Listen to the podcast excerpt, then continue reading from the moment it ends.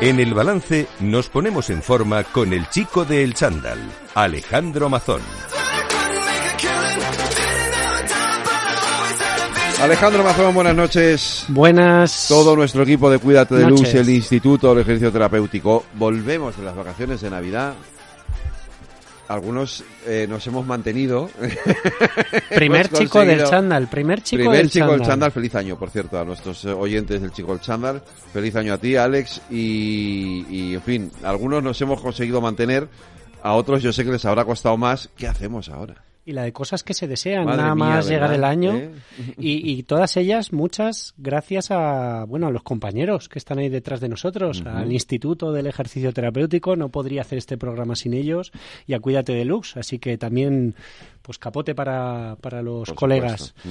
Y mm, primer chico del chándal, bueno, este año 2024 que va a ser un año de chándal, más Sí. que nunca, mejor mm, dicho que nunca. París 2024, año olímpico. Para mí cuando he hecho el- cuando hago el chinchín de las uvas, Sí. Es que siempre es especial cuando sé que es año olímpico, pero claro, igual para todo el mundo que nos escucha pensarán que soy un friki. Un poco, pero, Pero bueno. tiene una tiene una un sentimiento especial ¿No? para Sí, mí. sí. En fin, eh, ¿por dónde vamos a empezar? No sé. El chico del chándal. Mira, vamos a tocar varios palos. Primero, una pequeña reflexión del inicio del año y el estado en el, de salud en el que en el que empezamos, en el que empezamos en términos generales, pero mm, vamos a ver particularmente algunos de los oyentes. ¿Por dónde empezar un programa de acondicionamiento físico y cómo van nuestros retos de año nuevo en esa dirección? Vale. Y- Esta es la época en la que todo el mundo dice, me voy a apuntar al gimnasio. Vale. No, no, es que ya se han apuntado, es que Sí. están los gimnasios a tope. A tope, Ahora ¿no? vamos a Vale. ver Vale. mm, A ver, eso ¿cuántos- hasta, dónde nos va a llevar. hasta- ¿Cuánto llegan hasta junio? Vale. Aclarar estas noticias, bueno, parte de la audiencia seguro que ha escuchado en la tele estos días, viendo los medios de comunicación, que ha salido a la luz una información científica que no sé si ha quedado bien explicada, porque claro, los científicos tienen su forma de comunicar, cuando leemos los técnicos, los textos y los papers y los Sí. estudios, las publicaciones, pues estamos acostumbrados a interpretarlo, pero a veces el periodismo, los medios de comunicación, bueno, pues mm, se puede tergiversar que ha salido la comparación de mm, que se puede estar más sano con un poquito de sobrepeso que si estás muy delgado. Bueno, Ya. quiero quiero aclarar esto, quiero Vale. aclarar esto. Y por último, un recuerdo a una gran atleta, la mejor atleta del siglo XX, Carmen Valero, también la vamos a recordar. Hombre, ahora está de muy eh, en los medios también el deporte femenino, Sí, y es que el deporte femenino no se ha inventado en el 2023. Es que venimos ya de tener unas grandes deportistas en este país. Año nuevo, año olímpico, eh, retos, propósitos, Fede, y aunque los propósitos sean otros, eh, ¿qué propósitos tienes tú? Uy, no, vamos a ser. Porque, pero es que no siempre son de salud, es que no siempre son bajar un poquito de tripita. No, no, yo por eso no tengo ningún problema. Es que a veces es aprender un idioma, Claro, no, a veces es un propósito laboral, a veces es un propósito que tiene que ver con otro objetivo personal. Y a mí me gustaría empezar con un audio. Propósito que- es ser feliz, pero bueno, ese es un, creo que ese es Así, que en tiene la términos sí, absolutos. en términos absolutos. Dicen sí. los más Mm, los, mm. los, los más metidos en esa cuestión, que no es poco, el la cuestión de la felicidad, por lo que yo leo de la gente más experta, que el reto es ser alegre, estar alegre, más que ser feliz, estar alegre. Bueno, puede ser. Mm. Eh, pero mira, alguien que es un gran motivador, también Sí. es una persona reconocida, eh, Emilio Duró, nos dice por dónde empezar por nuestros retos, aunque no sean de salud. Vamos a ver lo que nos dice. Son 30 segundos. Hay un primer cuadrante en la vida que es el cuadrante físico. O sea, cuando la gente me dice, Emilio, quiero cambiar mi vida, ser más feliz, rendir más, trabajar mejor. ¿Qué debo hacer? Lo primero, ponerte en forma. Cuidar la alimentación, hacer relajación. Por algo muy simple, tienes un cuerpo que vives en él. Y cuando hemos visto esto, vemos que esto no es magia. Viene por serotonina y una serie de sustancias químicas que nuestro cerebro produce. Entonces, al hacer deporte, cambia brutalmente tus fuerzas, tus ganas de vitalidad. Oye, es que dice, si tú quieres mejorar tu nivel socioeconómico o, o conseguir un ascenso tal, igualmente, aunque tu reto no sea mejorar la salud, tienes que ponerte en forma y mejorar la salud porque vas a estar más preparado para conseguir ese reto. A ver, eso es evidente. Decir, eh, además habla de algo, de algo, de un proceso químico que se produce en el cuerpo cuando haces deporte, que es que lo hemos comentado muchas veces, que, que es real y está demostrado científicamente, ¿no? De- Basta con que uno se levante un poco con un poco de estrés un día por la mañana y, hagas media hora de pronto de un ejercicio un poquito intenso, el estrés desaparece. Claro, tus problemas no, no desaparecen, pero, pero es que la bioquímica en tu organismo... La sensación de estrés o de ansiedad, sí. Claro, y a partir de ahí puedes analizar, puedes analizar la jugada con más claridad. Pero ahí tienes la mente ya más preparada, más despejada para, para enfrentarte a las cuestiones, ¿no? a los temas que tengas en el día evidente. Eso, es, eso es. Y mira, un genio de la motivación que nos lo recuerda. No importa qué es lo que te hayas propuesto, empieza por ponerte en forma, por estar sano, porque tienes más garantías de conseguirlo. Y para conseguirlo, bueno, pues me gustaría hacer un poco repaso de cuál sería la fotografía de nuestro país a día de hoy. Porque en España, mira, si vemos el 2024, la verdad es que tenemos una situación de la siguiente manera. Tenemos las mejores instalaciones deportivas de toda nuestra historia, pero con diferencia además. ¿eh? Y además, en comparación a otros países, España está bien situada en instalaciones sí, deportivas. Tenemos muy buenas instalaciones deportivas en general, tanto privadas como públicas. Claro, además, para utilizarlas. Eh, si quisiéramos, tenemos la mejor generación de profesionales y mejor preparados que nunca. En más licenciados en ciencias del deporte, más nutricionistas, más personas que están dispuestas a poder ayudarnos para sacar nuestra mejor versión, ¿no? Y sin embargo, con estos ingredientes, pues sale una receta que, deja mucho que desear. Pues tenemos la población más sedentaria que ha existido en España, con más sobrepeso y con más patologías derivadas de todo esto, de este problema.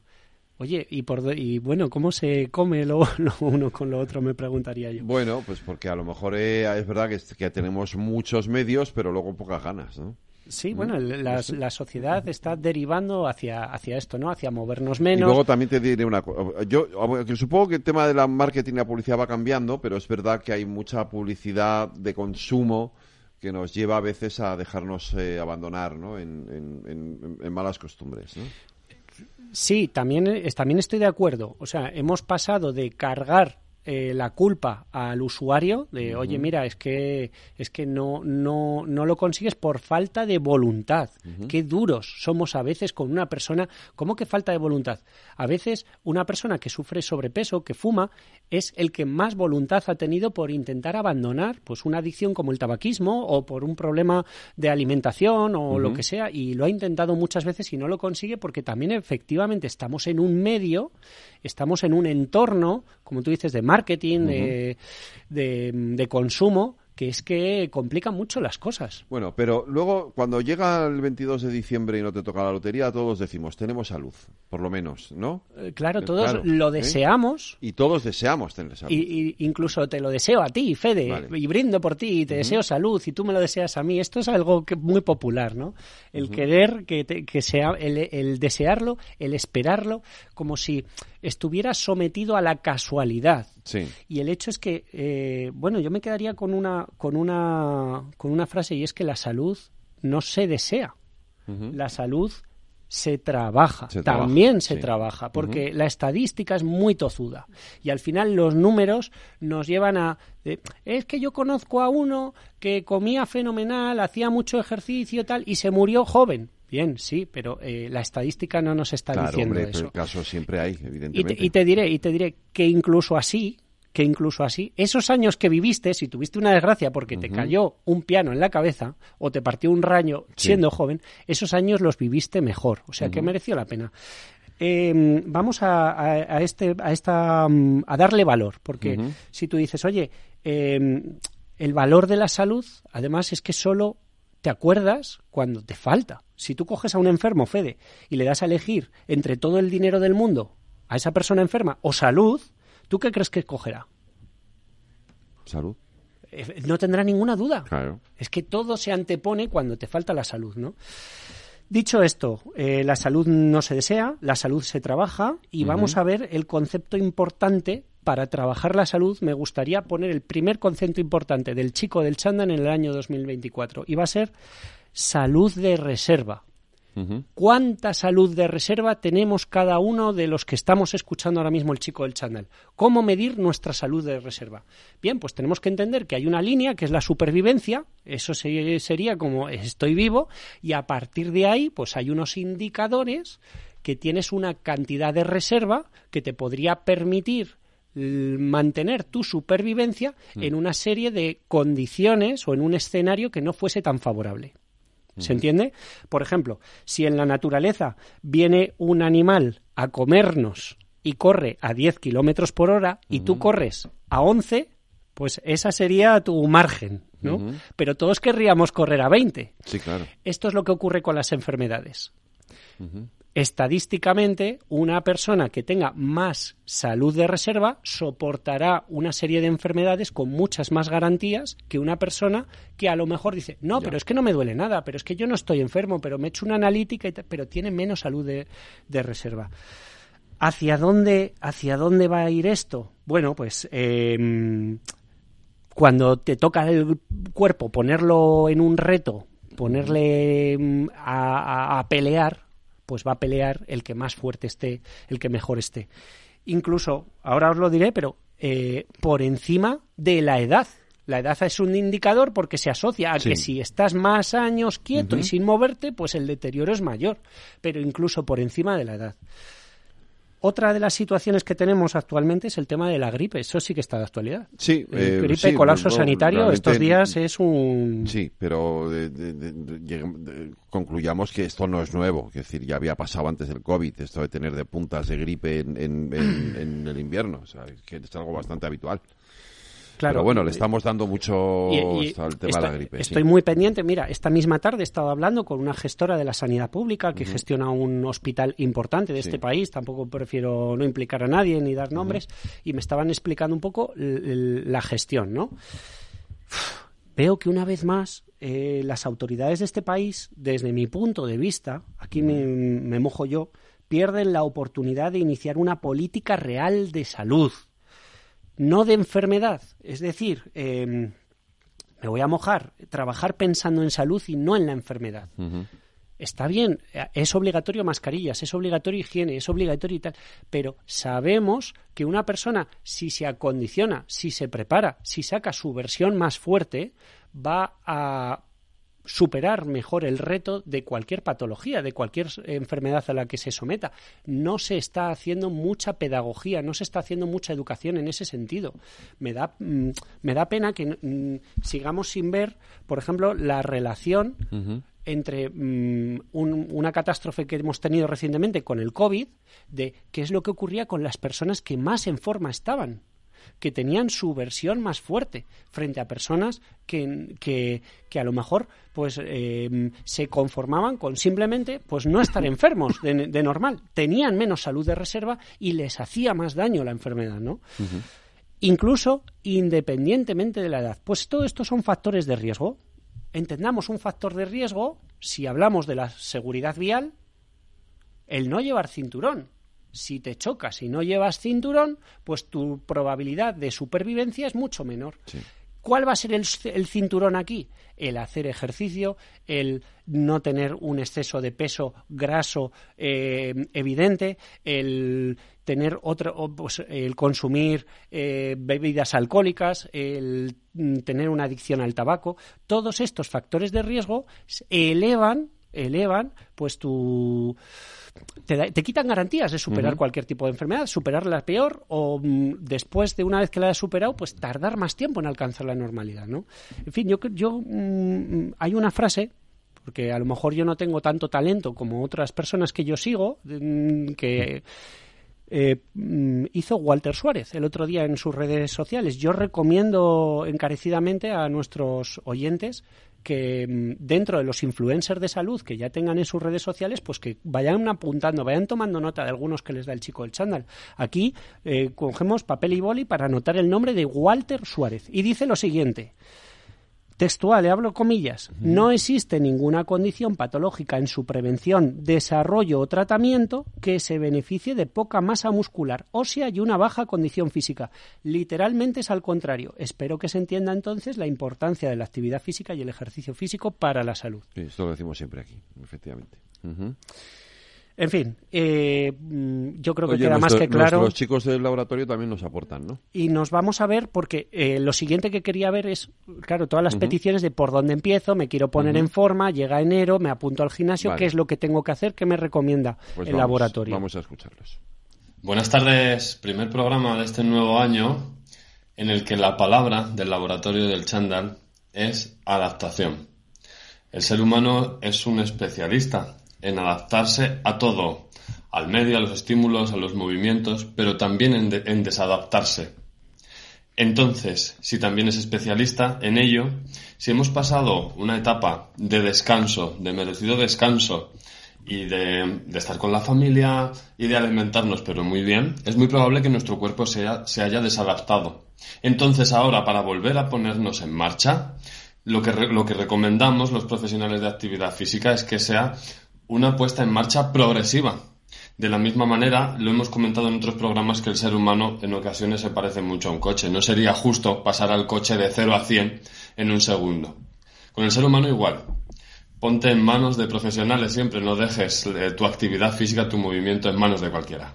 Buenas tardes. Bueno, y, deseando feliz año también a Víctor Renes de VR Training. A todos los, compañeros de VR Training. Centro certificado por el Instituto del Ejercicio Terapéutico en este 2024. No es un cualquiera, es una persona que está todos los días viendo problemas de salud y ayudando a mejorarlos pues con chándal con pesas, con ejercicio y además con intensidad.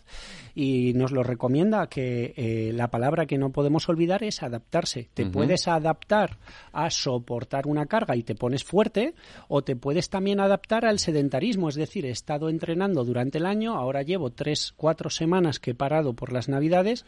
Oye, has perdido un puntito, no pasa nada, tenlo en cuenta. Y ahora cuando te apuntes al gimnasio, no empieces en tu récord. Piensa que llevas un mes parado. Bueno, vamos a ir poco a poco. poco a poco, evidentemente, sí. Eh, es muy importante esto. Si partimos de cero y nos vamos a apuntar en enero al gimnasio, casi siempre tenemos unos niveles elevados de euforia. Y nuestro comportamiento deportivo, eh, nuestra forma de entrenar, posiblemente se ve alterada por esos niveles elevados de euforia, por nuestra, por un factor psicológico, ¿no? Queremos ir al gimnasio y queremos hacer mucho porque lo deseamos, porque tenemos esas ganas. Sin embargo, nuestro nivel de condición física es baja y no necesitamos mucho, porque pasamos de no hacer nada a hacer algo. Con poco que hagas, va a funcionar. Si haces mucho, a lo mejor no, tu cuerpo no lo puede asimilar.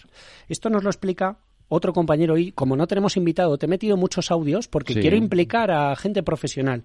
Eh, Manu Martín de manumartinentrenamiento.com, eh, eh, un gran profesional, experto en ejercicio y cáncer, y nos dice en este audio el concepto del embudo. Vamos a entenderlo. 30 segundos, muy bien explicado. Con este embudo te voy a explicar lo que pasa a la mayoría de las personas al principio. La parte estrecha es la capacidad que tiene tu cuerpo para generar adaptaciones y cambios. Y la parte de arriba es la capacidad que tenemos nosotros de generar estímulos. ¿Qué suele pasar al principio? que por mucho que entrenemos, nuestra capacidad de adaptación está limitada. Por mucha motivación que tengas al principio, más de lo bueno no es mejor. Las consecuencias negativas suelen venir cuando llenamos todo este espacio y nuestra capacidad de adaptación es así de pequeñita. Así que poco a poco mejor cuando dice eso se refiere el espacio se refiere a la parte ancha del embudo la capacidad de adaptación a la parte estrecha evidentemente nos apuntamos a entrenar claro de un vídeo pero nos apuntamos a entrenar y queremos como decir, hacer muchas cosas. Queremos hacer mucho y, y nuestro cuerpo no está preparado para hacer todas esas cosas. Nuestra capacidad de adaptación es menor. Claro, y pensando en términos de rentabilidad, eso es genial incluso. Es que no hace falta hacer tanto para mejorar. Es que partes de cero. A poco que hagas vas a mejorar. Eso sí es muy importante. ¿Has escuchado esto, Fede, en las oficinas cuando a lo mejor eh, van caminando por el pasillo los empleados y dicen, uy, estoy muerto de agujetas, me he apuntado al gimnasio. Y siempre hay algún compañero que te dice, no pasa nada, son las dos primeras semanas y luego ya te acostumbras. Bien, pues es un error las dos partes. Lo que le ha ocurrido al deportista, pero lo que, lo que está diciendo el que asesora también es otro error. Es un error hacer tanto porque no necesitas tantas agujetas para mejorar. Sí que tiene que ser intenso, sí que tiene que ser un estímulo importante para ti, sí que te tiene que cansar y, sentir que te estás esforzando, pero no hace falta que, sea un reto inhumano en el que te pongas a, a prueba puedes empezar con algo que te resulte duro, pocas veces, con bastante recuperación, esperas unos días, te recuperas, repites y así un mes, un mes y medio. Lo importante es que cuando te acostumbras, que no te quedes ahí todo el año, porque entonces mantienes. No queremos que mantengas, queremos que, sigas. Mejorar. Claro, ¿te imaginas que siempre das la misma clase de inglés? Tu nivel de inglés nunca mejora. Esto también ocurre con las clases colectivas. Si haces una clase colectiva en la que hay que ponerse unas pesitas, haces siempre la misma coreografía, pues tienes que ir durante el año subiendo poquitos los días que tú te encuentres bien, un poquito las pesas. Pues lo mismo, si sales a caminar porque eres una persona mayor y pasas de no hacer nada a pasear, está bien pero cuando ya veas que toleras ese paseo, intenta pasear más rápido. Un poquito más. O, cuesta arriba, o implicando escaleras. Todo eso también está al alcance de nuestra mano, no tiene por qué ser tan complejo. Y, bueno, y nos vamos a, temas, a temas que... escuecen, a temas que escuecen, porque por un lado, en el chico del chándal gusta mucho la ciencia, pero claro, es que la ciencia también hay que tener un criterio para saber entenderla, ¿no? Y entonces dice la ciencia que es preferible tener un poquito de sobrepeso a estar muy flaco, porque ¿Por qué? Porque eso conlleva como una pérdida de masa muscular que no tienen los que están un poquito sobrepesos y entonces, eh, pues bueno, como que eh, es un factor de riesgo que conlleva pues más riesgo de enfermedades, de esto, del otro, hasta de muerte. Vale. Bien, Además, fíjate, vi a una conocida, un saludo por aquí, a Verónica Chacín, me consta que es una gran profesional de la nutrición y la metieron en un compromiso al tener que explicar esto de una forma poco seria, ¿vale? Era, un programa poco serio, yo lo vi que había mucha alegría y tal, y al final son términos que mezclar lo, divertido y una explicación rápida de algo que a lo mejor no es tan fácil y hay que explicar bien para tener salud tradicionalmente buscábamos atacar un exceso de grasa, porque es malo tener un exceso, de grasa. No hay ningún no hay ningún debate sobre eso. Bueno, no te creas, ¿eh? La comunidad científica no, comunidad tiene científica ninguna no, no hablo de la comunidad científica, hablo de hablo luego de, de, tú entras en las redes sociales y ahora con esto de la gordofobia es que parece que, que dices, perdona, que yo no aquí no hay un problema de pero bueno, da igual, eso es para otro sí, día. Sí, y, hemos dedicado programas enteros a la problemática de la gordofobia. Lo que pasa es que nos quedan tres minutos, pero me, pegaría tres horas aclarando eh, toda esa confusión y todos los intereses ocultos que hay en estos temas que son de salud. No son política, no son ideológicos y no van en contra de nadie. Van a favor de. Eh, entonces, el exceso de grasa es malo, siempre y llevar una visión excesivamente, se ha llevado una visión excesivamente pesocentrista, todo basado en los kilos. Eh, esto nos ha llevado al lado opuesto y mm, nos ha hecho olvidar la composición corporal, ¿vale? Em, eh, eh, el objetivo sería, si queremos acertar, vernos en nuestra versión más fuerte, no en nuestra versión más delgada. Ahí sí que es verdad que ha habido un error conceptual. Tenemos que ir para mejorar nuestra salud a la versión más fuerte y no más delgada. Conozco todos los días clientes que nos llegan después de haber hecho una dieta, pierden 5 kilos, lo celebran, se ven estupendos y al perder 5 kilos también han perdido salud de su posición inicial. Es decir, estabas mal, no estabas bien, solo que ahora estás peor. Bien, ¿qué es lo que pasa? Que con el paso de las décadas a todos nos aparece pues una pérdida de masa muscular asociada a la edad, que se llama sarcopenia. y esto de forma excesiva pues conlleva un factor de riesgo a enfermedades, pérdida de función, nos fragiliza, en fin, se ha visto que mm, que alguien que tiene unos kilos de más, pues no tiene este problema de sarcopenia. No significa que eso esté bien, significa que no tiene ese problema. Posee un poco más de masa muscular y no presenta estos problemas incluso a la sarcopenia va la osteopenia, poca masa, masa ósea. De lo que se trata, de lo que se trata no es de decir eh, más vale mal que peor, no, de lo que se trata es de estar bien. Y estar bien es tener el la máxima cantidad de masa muscular, tener la mínima cantidad de grasa, y sobre todo, sobre todo, pues para hablando de personas mayores, son los más mayores de la familia los, que, más, atentos tienen que estar al trabajo de fuerza. Y te queda menos un minuto para que me hables de Carmen Valero.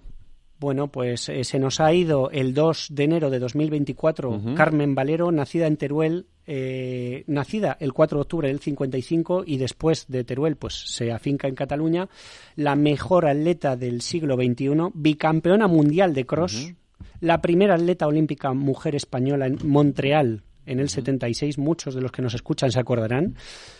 Mejor atleta, pues eh, yo qué sé, casi siempre, te, cuento un poquito, casi todo lo que empieza, pues eh, eh, cuando hablas de Carmen Valero, es, fue la primera atleta española que, y a partir de ahí habla de un éxito deportivo suyo. Seis veces campeona en 1500 de España, tres veces campeona de España en 800, cuatro veces campeona de España en 3000 metros lisos, en fin, que hubo hubo deporte femenino antes del 2023. Sí, no me gustaría que por cuestiones políticas e intereses queden atrás otras grandes Sí. deportistas españolas. Pues eh, Alejandro Mazón. Queda inaugurado el queda Chico del inaugurado el Chico Chándal, temporada 2024. eh, ejercicio. Es En medicina. 15 días volvemos con nuestro Chico del Chándal.